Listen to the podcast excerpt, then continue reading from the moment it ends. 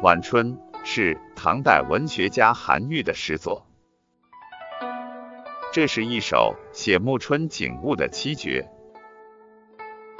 此诗运用了拟人的修辞手法，通过描写花草树木，得知春天不久就要归去，于是各逞姿色，争芳斗艳，欲将春天留住。就连那本来没有任何姿色的杨花，于甲也不甘示弱，好像雪花随风飞舞，也加入了留春的行列。全诗表达了诗人惜春的思想感情，同时也蕴含应抓住时机，乘时而进，创造美好未来之意。这首诗是。游城南十六首中的一首，这是一首描绘暮春景色的七绝。虽然诗只是写百卉千花争奇斗艳的场景，但写的工巧奇特，别开生面。诗人不写百花西落、暮春凋零，却写草木留春。而成万紫千红的动人情景。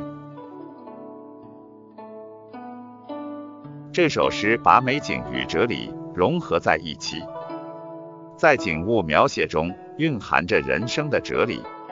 诗人通过草木有枝、惜春争艳的场景描写，反映的其实是自己对春天大好风光的珍惜之情。面对晚春景象，诗人一反常见的惜春伤感之情，变被动感受为主观参与，情绪乐观向上，很有新意。《红楼梦》林黛玉的《葬花吟》里有对这首诗的解读：杨花榆荚，不因无才思而藏拙，不为班门弄斧之机，避短用长。争鸣争放，未晚春天色。正是柳丝榆荚自芳菲，不管桃飘于里飞。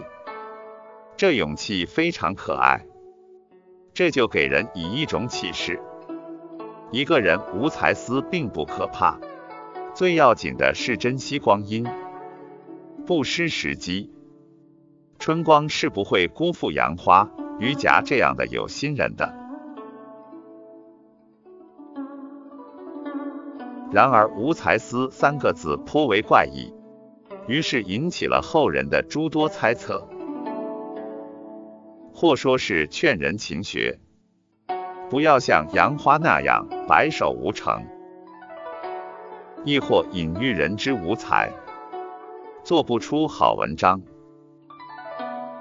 或者是有所讽喻，也或是赞赏杨花虽无芳华。却有情趣和勇气。如果说此诗真有寓意，就应当是其中所含的一种生活哲理。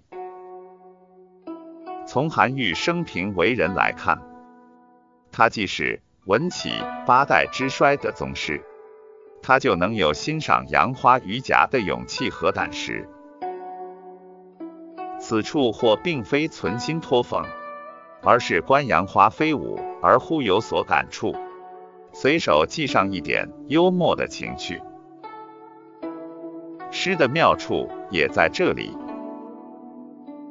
此诗之寓意，见仁见智，不同的人生阅历和心绪可能会有不同的领悟。